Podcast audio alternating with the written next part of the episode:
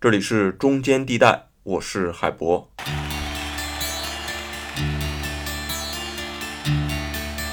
C'est la vie.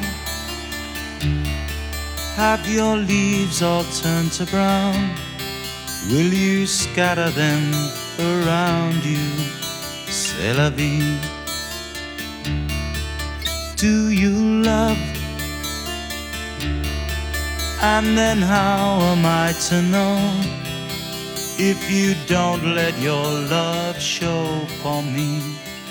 C'est la vie. 那今天我们就来聊聊这个中国足球的话题啊。最近其实要求整个俱乐部改名这事儿，很多人都在聊。但是改名这个事儿呢，并不是一个独立事件，它是一个连锁系统。所以这期呢，我们就来说说中国足球这个系统，它怎么影响到改名这件事儿。那几乎是所有人现在都不太待见整个中国足球了，各种都是骂声一片。尤其是最近这十年。但是我要说的是。中国足球其实是整个体育领域里面体制改革走得最远、最市场化，也是最接近职业体育的项目。中国足球虽然成绩不怎么样，但是它在体制改革领域其实是走到了整个体育系统的前列。你看排球、乒乓球，确实在奥运会上拿了金牌，但是呢，有多少人去买票看过这个排球联赛呢？去看过乒乓球联赛呢？之前乒协也想搞这个职业联赛。但是他做不起来呀。当然了，中国足球整个改革跟足球项目也是有很大关系的啊，我们不能否定这个事实。但是另一个事实也是很真实的，就是它确实是在体育系统内部是一马当先的。它跟整个的中国的宏观政治经济改革是很有同步性的，其实有一个微妙的联动关系在。我们来梳理一下，就是这么说吧，在早年的时候，中国是学习整个苏联那个路子的。那体育呢，一直都是为政治服务的，就是那种文工团性质的属性吧。体育队呢，当时都是吃这个公家饭的，你就可以理解成是现在的公务员了。但是到了一九九二年，国家体委那会儿还叫体委呢，就是现在的体育总局，召集了七个城市的足球管理人士，在北京的红山口开会研究整个体制改革的事宜，这就是所谓的红山口会议，它成了整个足球改制的一个开端。这个会议呢，其实，在足球领域就相当于是七九年的改革开放了。这个会议的文件有这么一句定调的话，就是要求实行整个足球俱乐部制，学习整个欧洲经验，打破单纯的依靠行政手段管理足球的方式，积极开发和利用社会资源，走足球社会化、产业化的发展路子。可以这么说啊，接下来直到现在的足球改革都是在按照这个路子走的，相当于改革了已经是。二十八年了吧，还在继续改革的路上，几乎是在筹备两年之后，在九四年正式开始了现在的所谓的这个职业联赛。这里补充一下啊，其实，在九二年之前，联赛是一个什么样的状态呢？就是各个省队、部队之间互相踢，看谁能赢全国冠军。球员呢，都是隶属于各个省的体育局或者是部队的。现在有位这个不能说名字的球员啊，就是从部队出来的。当时有什么解放军队啊、山东队啊、北京队啊、广州队啊、上海队啊，对，就是就是这些队之间互相比较。之前呢，我们有期节目说这个辽宁足球的时候也提到，其实，在九十年之前，很多地方体育局就开始找这个企业去拉赞助了。那辽宁队找的就是东北制药的赞助。广州队当时也找过一家赞助啊，也是一家药企，叫白元参制药厂，也找他们来去赞助的。其实之前咱们有一期说这个辽足的节目说过，辽宁足球能够拿到十冠王和他的赞助商是东北制药是密切相关的，因为赞助多呀，钱多呀。那九二年之后呢，开始了俱乐部制度。那俱乐部作为一个单独主体存在呢，企业就不再是单纯的赞助了，而是成为他的股东。比如在九五年，大连体委呢就把整个足球俱乐部的全体人员的人事关系啊、工资关系啊、组织关系啊，全部转移到整个万达集团的名下，为当时九五年还是那个大连万达足球俱乐部呢。那随后呢，整个上海体委、北京体委也把整个的人事关系分别转移到了申花集团下面、中信国安下面，这才有了中国所谓的职业俱乐部。其实呢，就是把当时整个体育局的专业队平行转移到了商业公司下面。其实当时最有名的就是万达了嘛，一直好多年都是国内足球的冠军。但是这个时期的职业化跟真正的国外的那种职业化还是存在很大的差距的，因为国外的职业化是俱乐部作为整个独立法人存在的，那这些俱乐部呢共同组成一个职业联盟，由职业联盟来运作管理这些事儿。但是中国的职业化呢，其实是半职业化的。那俱乐部呢，并不是整个独立法人系统。你像恒大俱乐部，包括之前的万达俱乐部，其实都是整个恒大集团或者万达集团下面的一个分公司。本质上呢，球员并不是整个职业联盟的成员，而是恒大公司的员工，或者说是万达公司的员工，对吧？因为国外俱乐部呢都是单独运营的，比如说曼联就是独立上市公司嘛。那曼联的老板。如果他的产业其他公司出现了问题，那人家曼联俱乐部还是能继续玩下去的。但是中国呢，一旦主公司有了变动，那俱乐部立马就玩完。权健俱乐部不就是最好的证明吗？那权健一完，整个足球俱乐部就立马垮掉了。那中国其实是在九四年真正开始了整个职业化，但与此同时呢，其实日本、韩国也差不多是同样时间开始的。那中日韩三国的职业联赛是可以拿来做比较的，因为我们和人家英超确实是没法比，发展阶段呢是完全不一样的。但是中日韩三家就很有比较对象。那日韩最早其实都是企业赞助的形式，而且很多名字呢都是沿用到了现在。你比如说像蔚山现代、水源三星，那就是现代集团、三星这些公司赞助的嘛。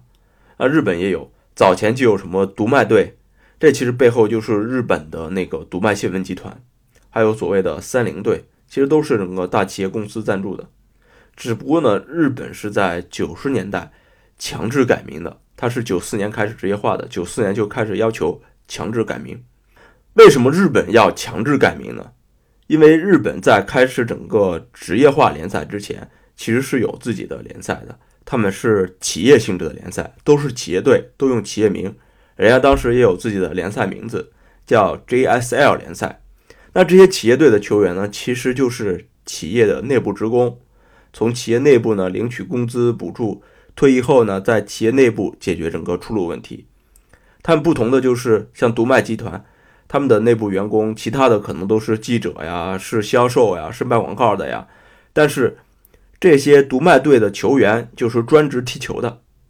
那听起来你看不像不像日本在九十年代之前搞的这个 JSL 联赛？其实就像我们九四年一直到现在做的这个联赛啊，日本的职业化是真正怎么回事呢？职业化就是把这些企业间的比赛变成真正的职业联赛。那俱乐部呢，逐渐去脱离整个企业，作为独立的法人存在，共同形成一个职业联盟，也就是现在的这个 J 联赛。最初的时候，J 联赛其实只有十个球队，很多 JSL 联赛的成员是不参加的。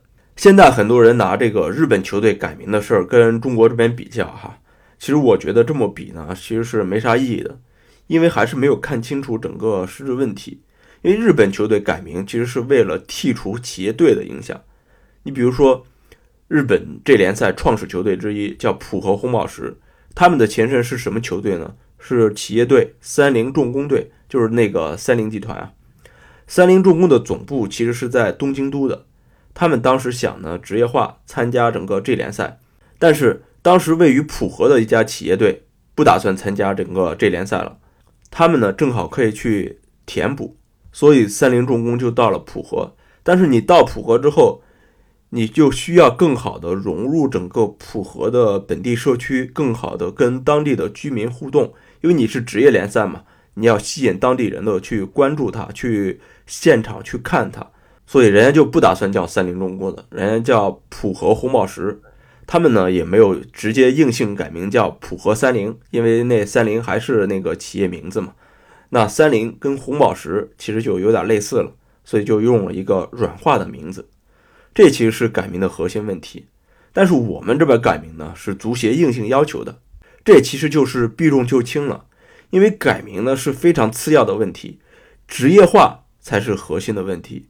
你只要真正的完全职业化了，这些俱乐部呢，改名对于改不改名会有自己的考虑跟诉求的，甚至有可能他们会主动去改变自己的名称，改变适应整个城市、整个社区的一个名字。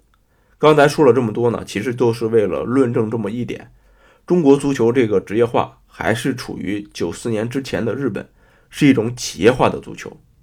那中国的企业化足球呢，其实是一种更进化了的，或者说是更双头怪式的一种企业化。因为按照一般的道理，企业化足球其实没有必要去搞青训啊，因为都是从社会吸引人就可以。但是中国的企业队呢，又有青训，还能从联赛里去做分成，但是呢。分成又不足以支撑整个运营，还得受足协管理，所以就形成了一个非常混乱、不清不楚的一个中国模式。那我们常说所谓整个中国制度啊要道路自信，反正在整个足球领域吧，我们自己是走出了一个特别诡异的模式。那的确是没有办法整个制度自信了。但是看一下整个职业足球的发展历史啊，其实是。几种模式是很清晰的，像英格兰、意大利、德国这些国家都是典型的从业余足球转变到了职业足球上。那俄罗斯、东欧呢？这些社会主义国家，它有个私有化的一个过程，就是把之前的专业队，就省的那些体育的专业队，变为整个职业化的球队。另外呢，就是日韩，它多了企业队这么一个环节，它由企业队过渡到了整个职业足球上。那中国呢，确实就比较特殊了，它正好处在企业队到职业队转变的这么一个过程里面，正处于这么一个转型期，所以呢，它的改名这个事儿就产生了这么大的一个争议。但是改革还是得继续啊，所以这些争议呢，也是会继续延续的。刚才我们说了整个九四年职业化的事儿啊，其实就是一个假的职业化嘛，是一个半职业化嘛。然后呢，其实就是很多俱乐部，包括足协也在推进。整个真正的职业化，很有代表性的一个事件就是零四年，大连实德主导了整个这期的革命，就是有七家俱乐部呢向中国足协联名提出要求，收回整个联赛的所有权，建立中国职业足球联盟的一个要求。这其实就是直指核心的一个问题了，就是联赛产权到底归谁的问题，是俱乐部还是足协的？但是这期呢，很快就内部瓦解了。因为当时那个深圳健力宝的王海，因为整个经济问题、经济犯罪被抓捕了，所以整个这一期呢就内部瓦解了。但是这个问题呢，其实已经是被摆到明面上了。核心呢，其实就是涉及管办分离的问题。管办分离这个词呢，最早其实是整个卫生系统的一个词，它涉及到了政府跟医院的一个管理问题。但是现在呢，被广泛用到了体育系统上。管办分离这个事儿呢。不是足协能够决定的，因为历来呢，足协与体育总局下属的足球管理中心都是一套班子、两块牌子。那按道理呢，协会本应该是一个非政府组织嘛，独立于政府体制之外的。但是我们国家的体制就没有这个先例啊，你怎么分？你怎么分离呢？这其实就涉及整个你的制度改制问题。那任何改制问题都需要有更高的行政级别才能去定夺的。那作为体育总局下面一个单位，主管领导不过是正厅级，最高也不过就是副部级，根本没有权利去定夺，所以这个事儿呢，就只能这么耗着。到了二零一二年，恒大的徐家印当时还做这个政协委员的时候，他就在提案里说了这个事儿，人家提案里也写的很明白，就说运营联赛的中超公司表面上是独立的公司法人，实际上呢是隶属于中国足协的。体制上呢缺乏独立性，业务上呢功能缺失，导致整个商业运营能力极差，在联赛版权、冠名权以及衍生品等重要的市场资源上，非市场运作根本无法真正惠及投资人，也严重影响了中国足球的可持续发展。那到了二零一五年，管本分离这个事儿呢，才有了进一步的可行性空间。为什么这一年发生了呢？是因为当时中国足球改革的总体方案获得了中央全面深化改革领导小组的通过，你看到了吧？要中央全面深化改革领导小组通过这个事儿呢，才能有进一步的可讨论空间。所谓的改革总体方案呢，其实就是把这个政企分开、管办分离，让体育行业协会呢跟行政机关进行脱钩，就是足协跟整个体育总局分开。而之所以能在二零一五年通过这个事儿，也是因为那一年，国办出台了一个行业协会与行政机关脱钩的总体方案。那有了国务院办公室这个文件，才能让足协这样的下级机构有章可循。那之后呢，管办分离就很快了，几乎是一路通行。到二零一六年，足球管理中心就被撤了，那相当于足协就成了一块牌子一个班子了嘛。那足协与国家体育总局就基本上脱钩完成。到二零一七年，足球管理中心这个机构基本上就被注销了，行政牌子就没了。而且很快，职业联盟的事儿也开始酝酿了，这其实就有点真正职业化的意思了。但是卡呢，就卡在这里了，职业联盟一直没有推进。